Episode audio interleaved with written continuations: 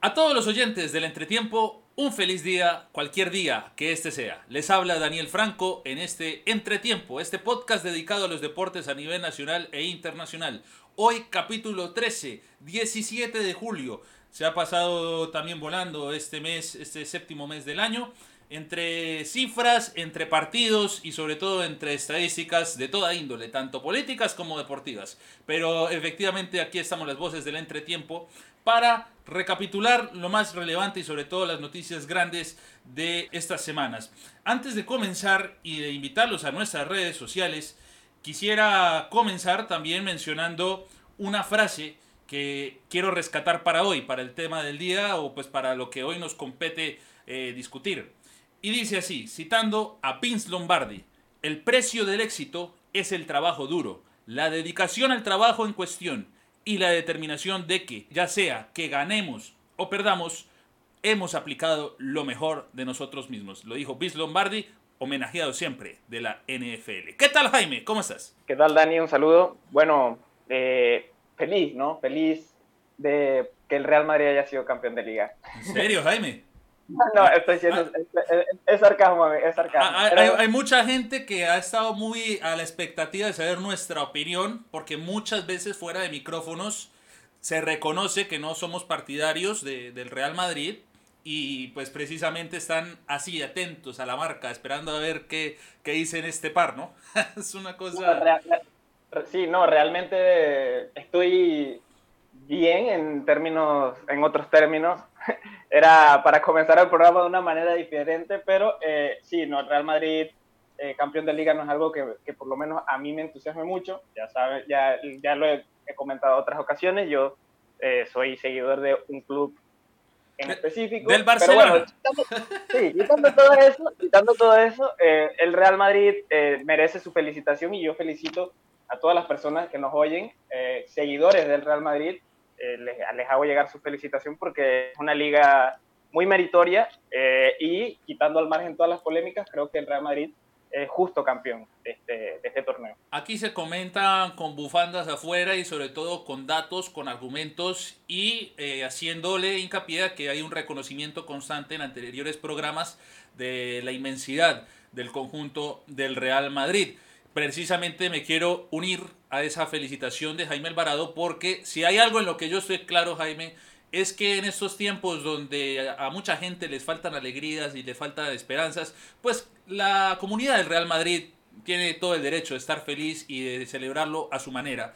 Sobre todo porque lo han conseguido con méritos, lo han conseguido, eh, muchas veces dicen que una flor, otros dicen que es suerte de campeón. Lo que hay eh, de certeza es que han tenido las oportunidades de frente, han podido aprovecharlas y pues nos dan esa oportunidad de felicitarlos nuevamente en, una, en unas circunstancias obviamente atípicas, en donde también es muy cierto que este título de liga tiene mucha relevancia o mucha celebración, porque hace rato o bastante tiempo, digamos, en cuestión de, de ligas, digamos que cuatro años, cinco años no parece mucho, pero re realmente era una época en donde el Barcelona era el que se llevaba siempre el título de liga y el Real Madrid recupera el, el, trono de la liga. Entonces yo creo que es completamente válido que la gente se alegre a su manera de esta, de esta eh, conquista. No, ya lo mencionaba Zinedine Zidane. Eh, para él el título más importante, y no lo dijo esta temporada, no lo dijo ayer en sus declaraciones, sino, sino que lo, ya lo vino diciendo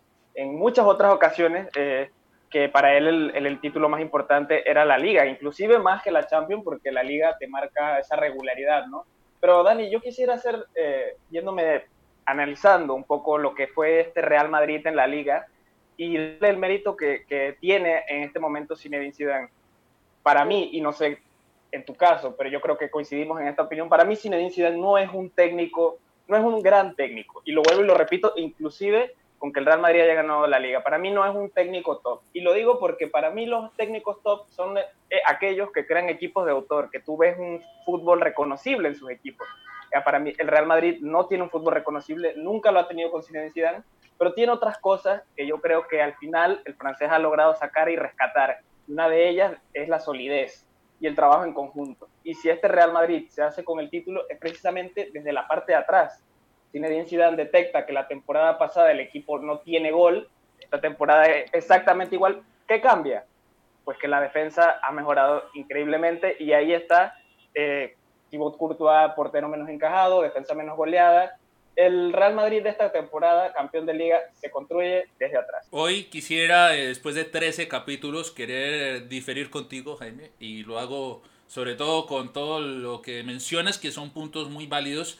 Eh, llega un punto en que vale reconocer, mucha gente eh, lo mira del lado que tú lo ves, y por el otro lado, digamos que en mi caso particular, hoy quisiera darle el mérito a Zinedine por tener ese, como lo dicen en francés, ese je ne sais quoi. Eso a veces no se sabe cómo realmente un equipo que no juega bien o que tiene ese dinamismo, eh, que muchas veces elogiamos de otros técnicos, pues obtiene todo lo que obtiene y, y la cifra de títulos hablan por sí solos. O sea, es una cosa eh, completamente fantástica, impresionante para los estándares del Real Madrid. Yo estoy muy de acuerdo en que este técnico, Zinedine Zidane, no es, digamos, el, autor en, cierta manera, pero algo tiene. Yo, yo debo coincidir que algo tiene. Hubo una herencia supremamente importante de la era de Carlo Ancelotti, que gana la, eh, la décima en aquel 2014. Hereda eso Zinedine Zidane, lo eh, multiplica, incluso lo lleva a estándares de potenciar individualmente las virtudes de cada uno de los jugadores. Y agarra un equipo en decadencia en cierta manera porque en la temporada en que no estuvo, pues llegaron grandes estrategas a Jaime. Ahí quisiera darle la razón a Zidane y al madridismo. Julen Lopetegui se le reconoce principalmente por ser un estratega, por ser un técnico de culto en cierta manera, eh, cómo entiende los partidos, y le fue bastante mal en el Real Madrid. Y luego supuestamente llega Solari, que viene de la escuela también del Real Madrid y tampoco puede manejar las situaciones de la mejor manera. Vale decir que Zidane no comenzó bien en la temporada, pero manejó muy bien el tema del el Madrid, en el tema del parón, que pues eh, tuvo esta pandemia, lo manejó muy bien y ya se le reconocía bastante bien como gestor de plantilla y como bien te puedo mencionar, los resultados se están viendo nuevamente. Así que... Sí, no, eso es lo que yo quería recalcar, que a mí tácticamente no es un entrenador que me entusiasme, pero sí que es verdad que yo siempre lo he reconocido, que me parece que lo que tiene Zidane es un hombre como leyenda del fútbol y los jugadores creen en su discurso. Entonces, al final, no importa si sepa más o menos o, de táctica, si plantea bien o mal los partidos, sus jugadores van con él, a su mensaje creen en él, precisamente por ese aura que tiene como leyenda del fútbol, y, y eso lo lleva a conseguir los títulos. También he de decir y en esta parte sí concuerdo contigo, y es el término ese no sé qué. Yo diría que en el fútbol el factor suerte siempre es muy importante y a la Zidane le ha tocado coincidir con uno de los peores Barças en una situación deportiva muy triste y que seguramente quizás en otros términos o en otra situación no hubiera pasado lo mismo, pero eh, bueno, el factor suerte siempre es un, un ámbito importante a resaltar en el fútbol y creo que bien se dan cuenta con eso y de sobra. ¿Y cómo es la vida, Jaime? Porque realmente algunos lo llaman suerte, otros lo llaman eh, favorabilidad, otros lo llaman jerarquía, pero yo basándome en los datos que facilita también la tabla de la liga, que facilita la página web de la liga, estamos hablando de que el Real Madrid ya es campeón a falta de una fecha con 68 goles a favor y solo 23 en contra. Eso contrasta demasiado con Barcelona, que con todos los desastres que estamos mencionando, eh, hemos estado mencionando en este programa, tiene 81 goles a favor, pero tiene 38 en contra. Eso nos quiere decir que Zidane siempre ha sido muy defensor, eh, valga la redundancia, del sistema defensivo del conjunto madridista, por eso eh, vemos que Ramos sobresale, él, sabe elegir mucho el tema de los laterales y por eso se le da la oportunidad de, tener ese liderazgo, porque obviamente la mejor defensa a veces es el mejor ataque. Y como bien expreso, hay un tema de o expresaste tú, hay un tema de planificación deportiva, porque estamos completamente claros que el Barcelona ofensivamente es una máquina en cierta eh, si, nos ponemos a ver los nombres que hay, porque tienes a los tres mejores delanteros o atacantes del momento en, el fútbol, o sea, Messi, Suárez, eh, Griezmann, también tienes a Ansu Fati, que es, es, juvenil, no es un grande haciendo la proporción, pero ha hecho sus goles. Y ni hablemos también de la aportación de jugadores como Vidal, que del mediocampo salen al ataque. Y son números que yo insisto, a la gente le encantan los goles. Y el Barcelona es el equipo que más goles ha anotado en esta temporada. Pero defensivamente eh, está incluso en posiciones bien inferiores a comparación del Real Madrid, que es el equipo con la mejor defensa. Y Solamente el segundo mejor equipo con mejor defensa podríamos decir que es el Atlético de Madrid, que es el que está en tercer lugar y solo tiene 26 goles en contra. Entonces, ahí tú sabes, y ahí pues hay factores futbolísticos que hay que sacar a la luz de que por más suerte o por más, digamos, conjeturas que uno quiera hacer, el equipo de Zidane algo tiene y defensivamente tiene bastante. Sí, no, e-, efectivamente ya lo, ya lo destaqué al principio, que creo que Zidane construye esta liga a partir de, de la defensa porque se da cuenta de que su equipo carece de gol, como otras temporadas, ya no tienes a Cristiano Ronaldo, que te hacía 50 goles por temporada. Entonces, si Dan detecta esto, construye su equipo desde atrás. Es verdad que flaquea en los meses de febrero y marzo, pero ya desde el principio de temporada se veía un Real Madrid muy sólido, ganaba sus partidos por la mínima, pero es al final, eh, si ganas por uno, por dos, al final estás sumando tus tres puntos. Ahora sí, Dani, me gustaría destacar una cosa y es que el Real Madrid no va a superar los 90 puntos más seguro es que termine con 89 puntos, o sea que estamos hablando de un ratio de puntos más bajo en las últimas dos temporadas de los campeones, porque el año pasado el Barcelona tampoco supera los 90 puntos. Esto nos habla de que tanto Barcelona como Real Madrid han descendido increíblemente su nivel, ya ni siquiera superan los 90 puntos que antes para poder ganar una liga tenían que superar los 90, los 95 puntos, ahora ya no difícilmente lo logran. Y eso nos habla de que esta puede ser la liga del menos peor, digamos. Que a pesar de que el Real Madrid es justo campeón, para mí el que eh, la ha ganado el que menos mal lo ha hecho.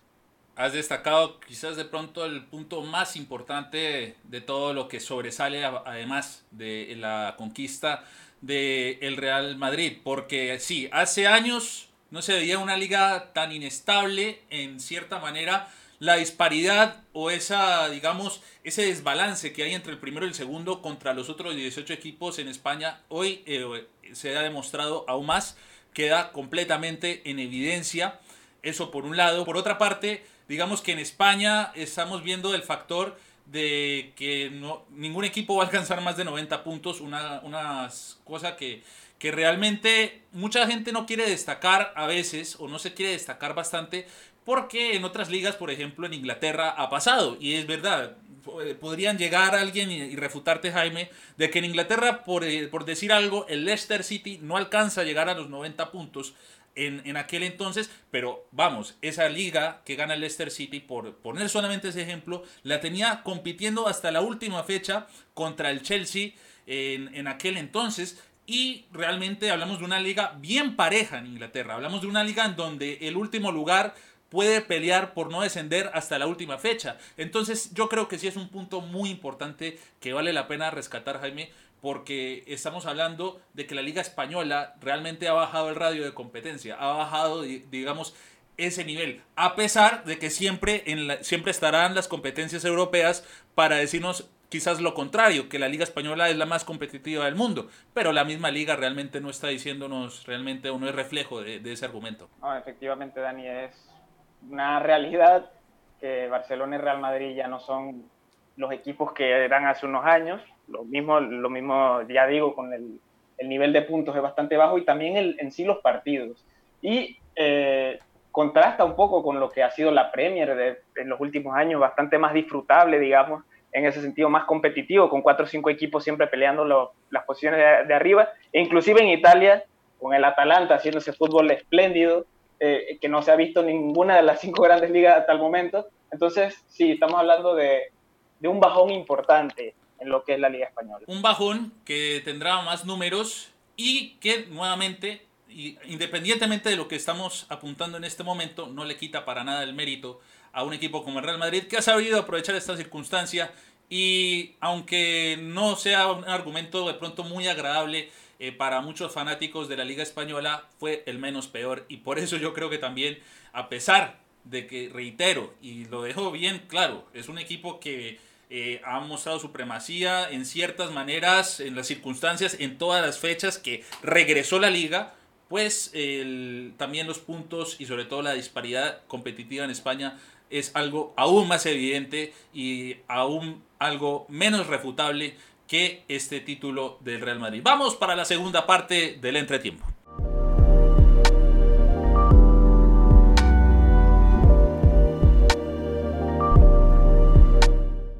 Antes de seguir comentando sobre este tema del día, sobre la conquista, este programa en donde estamos dedicando incluso al equipo más victorioso eh, en la historia de España y pues que llega a un nivel de 34 títulos, nada despreciable para nada, al contrario, es un equipo inmenso y que llega a esta conquista. Queremos eh, resaltar los títulos que hasta ahora se están disputando individualmente. En la cuestión del mejor goleador, o como le llaman en España, el Pichichi, Lionel Messi sigue encabezando la lista con 23 goles, está a dos goles de diferencia de Karim Benzema, que es el único que lo puede, le puede arrebatar el título. Y también solamente para rescatar el hecho de estas distinciones individuales, el de mayor asistencia sigue siendo Messi. 20 asistencias ya es muy difícil que Oyarzábal de Real Sociedad le pueda arrebatar eso. El jugador con más recuperaciones eh, está eh, realmente empatado entre Casemiro y Fernando. Tienen 67 recuperaciones ambos. El Casemiro, jugador de Real Madrid,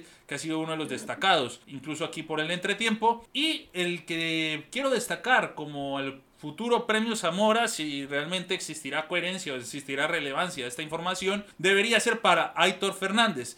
Suma 158 atajadas, está a 122 atajadas de Reina, que es el portero del Mallorca, y ni siquiera en el top 5 está ni Ter Stegen ni Courtois. Muchos dirán que son los mejores porteros por todo lo que eh, representan dentro de la escuadra Real Madrid, pero los números también me dicen que el mejor portero de la liga en cuestión de atajadas es el portero del Levante. Sí, Dani, bueno, es un trofeo que es bastante, puede ser bastante discutido porque siempre el Zamora lo acaba haciendo, no, no se tienen en cuenta el número de paradas, sino más bien el número de partidos y goles encajados, y eso es lo que termina calculando, ¿no? Al final para que el Zamora se lleve el trofeo. Bien, Dani, vamos a pasar eh, ahora con la segunda parte del programa a hablar de un tema muy interesante y es el tema de gloria y olvido. Yo lo pondré así, porque siempre hablamos del equipo campeón, el equipo que se corona, el, que levanta el trofeo, pero ¿qué pasa con esos equipos que, que, quedaron subcampeones o qué pasa con esos equipos que desplegaron un fútbol increíble que nos entró por los ojos, pero al final, ya sea por suerte, por diversas circunstancias, no terminan ganando ningún título? En el deporte universalmente se popularizó una frase que yo personalmente yo me encuentro en, en contra, y es la frase que del segundo no se acuerda nadie, o ni siquiera del segundo, más allá uno va bajando posiciones y hay veces que de, que de los otros competidores no se acuerda nadie, y precisamente qué bien que lo estemos rescatando y qué bien que lo hayas mencionado Jaime de esa manera, gloria y olvido. Porque siempre resulta que todos los titulares se los va a llevar el primer lugar, el primer lugar. Y eso es algo que no se discute. Si es el mejor equipo y es el campeón y es el que va a levantar el trofeo, pues no, no se diga más. Tiene que ser el reconocido principalmente. Pero hay equipos que llegan a la circunstancia de competir hasta la última fecha y nos dejan generalmente lecciones de buena competencia, de buena manera de desplegar sus capacidades eh, técnicas y de actitudes y generalmente se llevan el enamoramiento de los fanáticos del deporte. El caso que mencionaste en la primera parte, Gasperini, el Atalanta, un equipo que no para de ganar, y ojo cómo, cómo es la vida, este equipo no para de ganar, eh, lleva una racha bastante amplia de cantidad de partidos sin perder, ojo, sin perder, ha sumado de pronto algún empate, pero sigue sumando victorias y sigue sumando victorias y juega un fútbol demasiado técnico, un fútbol que para los ojos del mundo es algo que genera adrenalina incluso y eso no les va a alcanzar para llegar a ser campeones de la calcio, de la Serie A, Jaime. Y el primero es la Juventus por cuestión de puntaje y por cuestiones individuales. Y pasa relativamente lo mismo que con el Real Madrid. Son equipos que tienen eh, jerarquía individual, pero el que juega mejor colectivamente también debe merecerse algún reconocimiento o estar dentro de la historia colectiva de las memorias de los hinchas del fútbol a nivel mundial. Claro, Dani, eh, y aquí tú has sacado al equipo de Gasperini a, relucir. Esta temporada sin duda es la sensación. Es un equipo que, que cuando tú lo ves jugar te entusiasma, de verdad, porque es un equipo que trabaja muy bien lo colectivo, juega muy bien, pero quizás no consiga nada, no consiga ningún título. Y entonces al final eso es lo que queda en, en la estadística, porque, porque al final las personas o los que terminamos viendo el fútbol, siempre recordaremos, por lo menos en mi caso, a esos equipos. A mí se me viene eh, también recientemente el Ajax. El, Ajax, el, año el Ajax el año pasado era el equipo que sin duda alguna fue el que mejor jugaba en la Champions. Sin duda. Pero no ganó el título. El título fue para el Liverpool, que también muy merecido, claro, pero a mí el equipo que me entusiasmaba era el Ajax de, de Ten Hag. Entonces, entonces, Dani, ahí quedamos en qué equipos quedarán en el olvido. No, eh, eh, también se me viene yendo por el camino de Holanda, la Holanda de Johan Cruyff. Claro. La Holanda de Johan Cruyff. Fútbol total, eh, un equipo que desplegaba un fútbol increíble, que arrasó en todos sus partidos, pero pierde la final. Pierde la final. Al final, es lo que, lo que estamos mencionando, el factor suerte. Estos equipos, pero mira, puedo hablar de un equipo de hace más de 30 años. ¿Por qué? Porque su fútbol era increíble. Entonces, eso es falso. Los segundos lugares no quedan en el olvido porque siempre que despliegues un, juego bonito, un juego vistoso, los aficionados te van a recordar. Los, segundos lugares y hasta los quintos lugares. Muchos pueden hablar del Mundial de Brasil 2014 eh, por el título de Alemania, por el subcampeonato que incluso llega Messi. Ojo, y mucha gente agarra el tema de acordarse del segundo lugar de por otra parte, ¿no? Se acuerdan del segundo lugar porque quieren incluso hacer eh, burla, incluso que Argentina no llega a ganar el título mundial, pero oiga, se está acordando del segundo lugar. no, se olvida. Pero otros equipos con sus historias eh, nos hacen recordar eh, lo que es básicamente la esencia del deporte, que es la competencia, como lo rescatamos con esa frase de Vince Lombardi. Cada quien puede destacar las victorias según su perspectiva. Para Islandia, por ejemplo, en la Eurocopa del 2016, para nadie en ninguna cabeza, y me incluyo, se le ocurría siquiera que podía eliminar a Inglaterra en octavos de final. Y llega a cuartos de final de esa Eurocopa en Francia y llega a ser eliminado por, por Francia, que a la postre es subcampeón de esa copa. Pero Islandia enamoró a mucha gente por el hecho de que venía realmente de abajo. Y rescato nuevamente el, Mundial de Brasil 2014 porque si hubo un equipo que se llevó los aplausos del planeta fútbol en aquella ocasión fue Costa Rica. No, ni siquiera, por más de que particularmente, y eso va por perspectiva individual, a los colombianos obviamente van a recordar a James Rodríguez. Los alemanes obviamente van a recordar eh, el título. Bueno, los brasileños no creo que quieran acordarse mucho de ese campeonato mundial. nada, pero si hubo un equipo que se llevó los aplausos en general fue Costa Rica. Entonces, es como bien dicen, hay un tema de capacidades, de competencias, de qué se puede alcanzar después de las expectativas, después de tener todos los pronósticos en contra. El hecho de que hay equipos que se quedan por fuera del aplauso, que quedan en el olvido solamente por el factor de no alcanzar el título, y sí vale la pena eh, rescatarlo. Hay un tema, Jaime, también con Marcelo Bielsa. Es un nombre que se me viene siempre a la cabeza cuando hablamos de perdedores, de eh, que eh, injustamente hay gente que los llama vendehumos, me parece muy cruel ese, término. Marcelo Bielsa es un técnico que tradicionalmente no ha ganado realmente ningún título relevante. Ha estado incluso a punto de ganar una Copa del Rey con el Athletic de Bilbao y eso fue la novedad. Y hoy está a punto de ascender con el Leeds United, seguramente sin ser campeón, pero con una historial de no ser ganador, pero siempre llevarse elogios y siempre recordarse ese espíritu competitivo y ético que siempre trae en los equipos de, de la Argentina. No, y es verdad, Marcelo Bielsa es un entrenador que, que si tú escuchas el historial, la gente habla muy, habla maravillas, muchos, muchos entrenadores hablan maravillas de Marcelo Bielsa, pero no estamos hablando de un técnico ganador de trofeos, no estamos hablando de lo que ha logrado, por ejemplo, eh, ahí es donde yo, yo trato de siempre hacer hincapié en entrenadores. Bielsa es es ese entrenador que tú reconoces a todos sus equipos porque todos juegan bien. No ganan nada, pero todos juegan bien. Entonces aquí es donde viene la contraposición. Ah, pero quedará en la memoria Zinedine Zidane porque ha ganado tres Champions seguidas.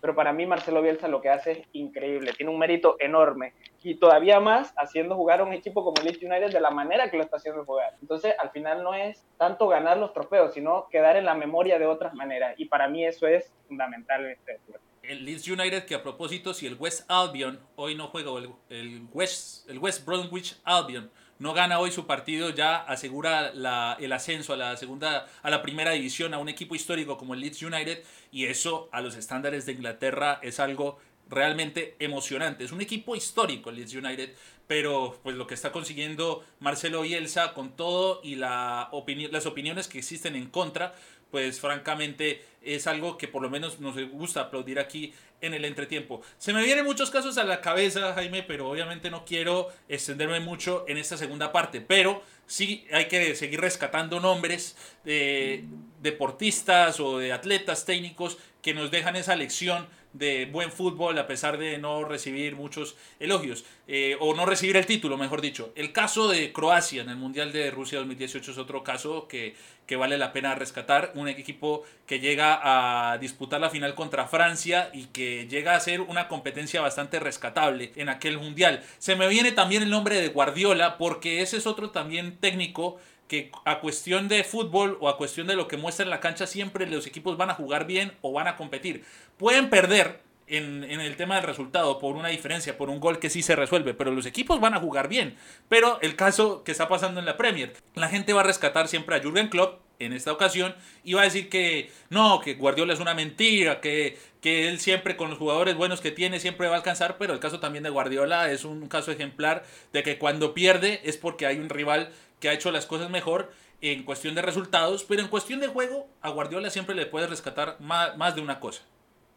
¿No? Y eh, Guardiola tiene el plus de que no solamente sus equipos juegan bien, o sea, no solamente si quedas de segundo te recordarán, sino que Guardiola es un técnico ganador, o sea, casi 30 títulos en su aval lo, casi 30 títulos lo avalan, o sea, estamos hablando de un entrenador que no solamente es segundo lugar, sino este año ha quedado así, pero es un entrenador ganador por excelencia, lo mismo que Jürgen Klopp. Cuando, y recordamos también, hablando de Jürgen Klopp, el Borussia Dortmund del año 2013 contra Bayern Múnich. Segundo lugar, no gana el trofeo, no gana nada. Pero yo todavía tengo en mi memoria ese fútbol espectacular que desplegaba y los jugadores eh, que tenía en ese momento. Entonces, eh, y a uno le da tristeza, Dani, la verdad, porque si uno se pone a pensar con qué equipo uno iba, precisamente con el que no termina ganando. Eso es a veces la, suerte o las cuestiones del fútbol, ¿no? Eso, eso siempre con la frase breve, esto es fútbol. Y pues eso es lo que generalmente nos deja. Lo que a mí personalmente también me inquieta cuando hablo de esos temas de los segundos lugares o de los equipos que pierden, es generalmente lo que viene después para estos equipos. Eh, cuando no son señales de reconocimiento, vienen muchos, incluso periodistas, muchos fanáticos, a, o a restregar los, que, los títulos que se obtienen, o sea, ejemplo, y solamente por cuestión de ejemplo, Real Madrid gana la liga y lo que más mucha, mucha gente quiere hacer recordar es que el, Barcelona quedó segundo y hay un señalamiento completamente eh, fuerte, agresivo, a que perdieron y que son, van a quedar llorando y que vienen eh, a reclamar injusticias. Y ojo, no lo quiero comentar solamente eh, de Real Madrid al Barcelona, ha pasado incluso del Barcelona al Real Madrid. Solamente se centran en que el que gana es el único que tiene derecho a señalar y hay que saber ganar y hay que saber perder en esta vida, Jaime. Y eh, eso es algo que realmente ha empañado un poco el debate deportivo. Siempre el tema de los resultados, eh, la falta del el debate que siempre lleva a hablar el deporte. Mucha gente no quiere debatir deportes, solamente se quieren quedar con el tema de ser fanático. Y eh, ahí es donde yo veo que es lo que realmente es triste. No tanto el hecho de que equipos grandes o equipos de buen fútbol se queden por fuera, pero sí equipos que precisamente les pasa eso y llegará siempre algún intolerante o alguien gracioso a burlarse del mal ajeno. Y realmente eh, yo creo que ese es el punto que realmente lastima el debate y sobre todo el ambiente futbolístico y deportivo en general, porque pasa en otros deportes. Solamente que en el fútbol, como es un deporte tan popular y tan seguido en el mundo, es el que genera tanta bronca y tantas emociones encontradas. Disfrutan más con las derrotas del rival que con las victorias propias y eso al final no, es no debería ser el punto, ¿no? Eh, sí, y exacto, Dani. Entonces, el segundo lugar es recordado para mal, digamos, porque cuando se quiere recordar un segundo lugar, se recuerdan de lo que tú estás mencionando. Así que ahora en el caso de la liga, bueno, el Real Madrid ganó, pero bueno, si soy fanático del Real Madrid, no me centraré en que el Real Madrid ganó. Perdió el Barcelona, eso es lo importante. Entonces, es, es cómo quieres rescatar un segundo lugar. Mejor siempre disfrutar las propias victorias que reírte o, eh, disfrutar más del, mal ajeno, ¿no? Porque el fútbol es muy cambiante. Hoy estamos arriba, mañana estamos abajo, a veces estarás en primer lugar, a veces estarás en segundo, entonces no puedes adelantarte o, o burlarte, si este sea el caso, de, de estas situaciones porque nunca sabes cuándo te tocará. El fútbol es muy cambiante, como la vida misma. Un día puedes estar en lo más alto y puedes estar celebrando de verdad algo grandioso, algo glorioso, y un día por un resultado, tú tienes que asumir los resultados adversos, en eso estamos claros, pero como bien lo quiero rescatar ya para terminar esta segunda parte, cada quien celebra lo que le gusta, cada quien ve la victoria según su perspectiva o según sus argumentos o según cómo ha sentido los colores o esas circunstancias. Cada quien verá cómo eh, asume las emociones en este deporte. Pero el que quiera amargarse por fútbol, el que quiera amargarse por una opinión contraria o por una afición contraria, que se amargue solito. Nosotros queremos disfrutar los deportes. Vamos a la tercera parte del entretiempo.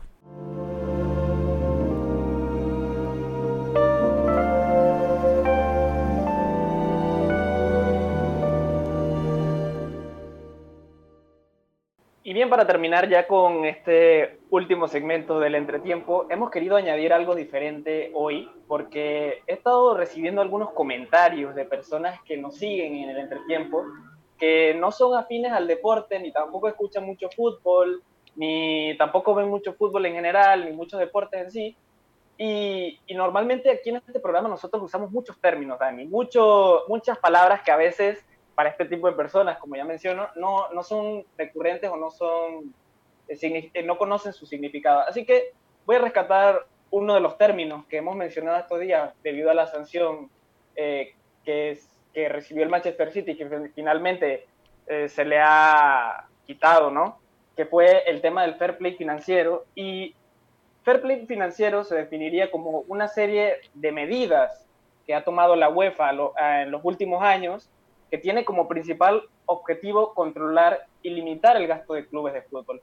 Esto quiere decir que para que haya fair play financiero, los equipos no pueden gastar en jugadores, no pueden fichar jugadores más allá del presupuesto que de por sí ya generan. Y menciono esto porque equipos como el Paris Saint Germain o el Manchester City reciben grandes inyecciones de dinero, aparte de la que ya de por sí generan, y gracias a esto es que se han podido construir eh, sus grandes equipos con grandes estrellas y gastando esas cantidades inmensas de dinero. Así que ese sería el primer término que quisiera definir hoy, fair play financiero. Totalmente, Jaime, gran introducción de esa manera, de esos términos que a veces de verdad no, se pierden a veces y y pues queremos precisamente también hacer esa labor, digamos, de, ilustrar, de precisamente informar muchas veces para que estemos en la misma corriente y pues para que mucha gente más pueda incluso enterarse de, temas deportivos de la manera en que nosotros los vemos con esa facilidad para que haya más participación si es posible.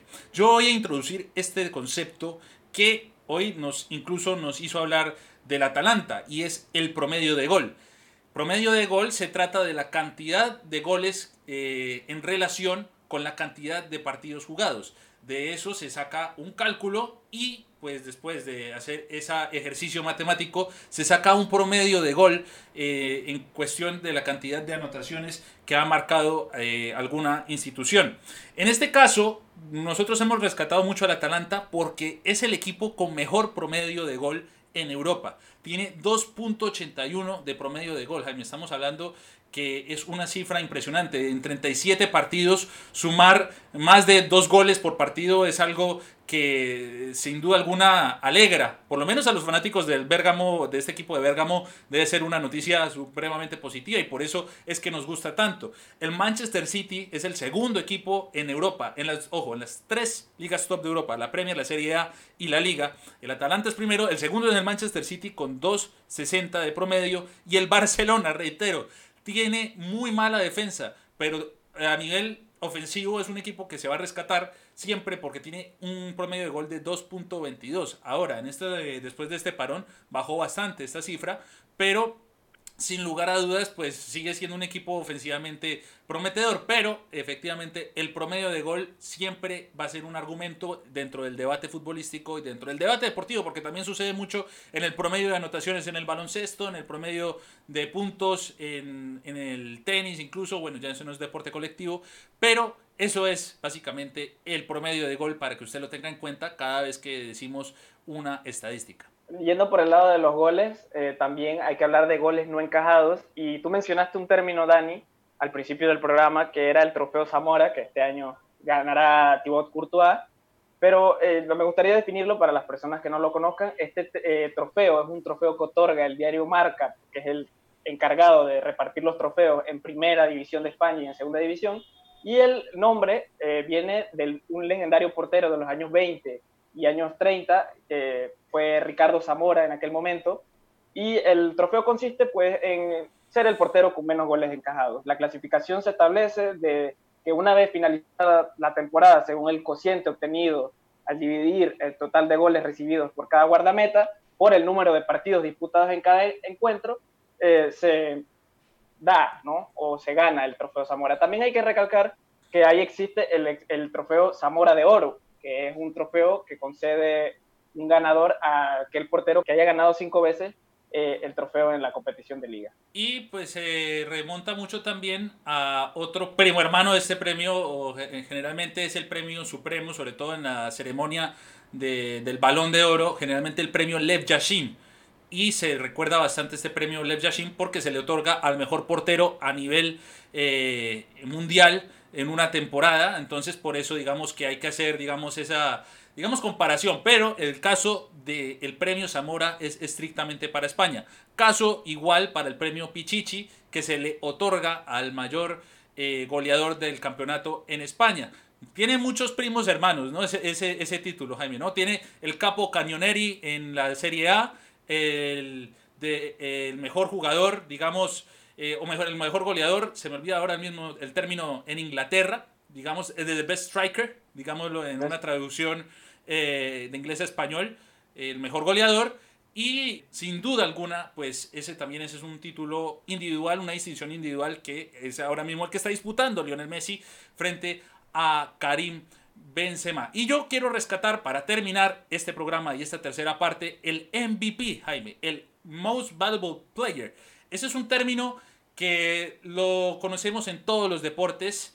En el béisbol es el, digamos, el premio que siempre se lleva todas las miradas. En la NFL representa miles de millones de dólares para el que se lo gana por eh, su aportación individual. Y en el fútbol sucede fútbol, pues digamos, no americano. En este fútbol se remonta bastante al hecho de destacar el mejor jugador que ha habido en una temporada, puede ser, o incluso en una jornada. Y quiero rescatar ese término porque Edgar Joel Bárcenas, el jugador del Real Oviedo, se llevó el MVP por su contribución en la última participación que tuvo el conjunto del Real Oviedo enfrentando al Real Zaragoza. Este jugador panameño marcó asistencia y también marcó gol y por esa eh, contribución importante, eh, tanto la Liga, la Segunda División de España, como el conjunto del Real Oviedo le hicieron el reconocimiento, así que felicitaciones, por supuesto, a este gran mediocampista panameño. Claro, no enviar las felicitaciones para él y bastante feliz, ¿no? De poder tener otro, de que un panameño logre conseguir esta distinción, porque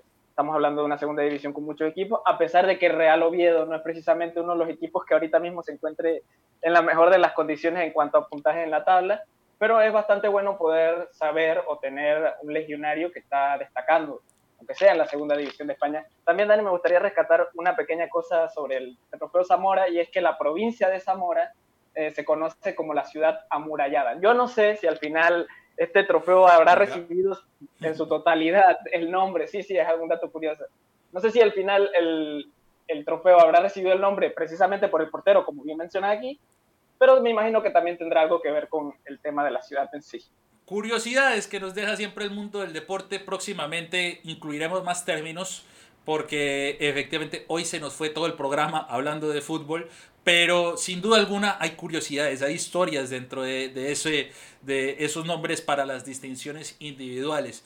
Y pues ni, sin ir muy lejos, el mismo término de Lev Yashin que les llamaban la araña negra, también parece término en cuanto al título distinción individual para los porteros. En fin, es una cosa que nos podría tomar todo el programa, pero para eso están los espacios del entretiempo. Vamos a estar, me encantó este segmento nuevo de los términos eh, deportivos que hay que tomar en cuenta y pues para que mucha gente más pueda realmente eh, seguir participando dentro de las discusiones deportivas. Bueno, Jaime, se nos fue el programa, gran programa para esta versión. Eh, te quiero mandar un nuevo abrazo, un nuevo saludo y sobre todo nos vemos el próximo lunes, compañero. Claro, Dani, despedirme, pero antes que nada también me gustaría eh, mandar un saludo, aprovechar para finalizando el programa para mandar un saludo a todas esas personas que ya bien comento, que no siguen el fútbol, pero que les ha interesado escuchar voces frescas, voces diferentes, y al final nos han terminado dando su apoyo, y también recordar a las personas que nos oyen que por favor sigan todas las recomendaciones del MINSA, sobre todo en esta situación tan complicada que estamos viviendo ahorita mismo en el país. Así que Dani, un abrazo. Así es, Jaime. A ver si realmente algún día salimos de esa circunstancia. Les recordamos a todos que nos pueden seguir en las redes sociales, arroba el entretiempo-podcast en Instagram, arroba el entretiempo-en Twitter. Estamos con nuestro canal de YouTube completamente actualizado. Cada programa que hacemos, cada programa que subimos. Y recordarles también a todos los oyentes que si no lo han hecho pueden ejercer su voto en los premios Talento. Este podcast está dedicado en la categoría a podcast destacado de la temporada y pues si no ha hecho el voto, pues un voto realmente representaría mucho para este esfuerzo que estamos haciendo y si también tiene la posibilidad de votar por los demás candidatos en, eh, representantes de Panamá, puede realizarlo. Estos premios serán la próxima semana, el próximo sábado 25 de julio. Y recuerde que después del entretiempo nos vemos en la cancha. Hasta entonces.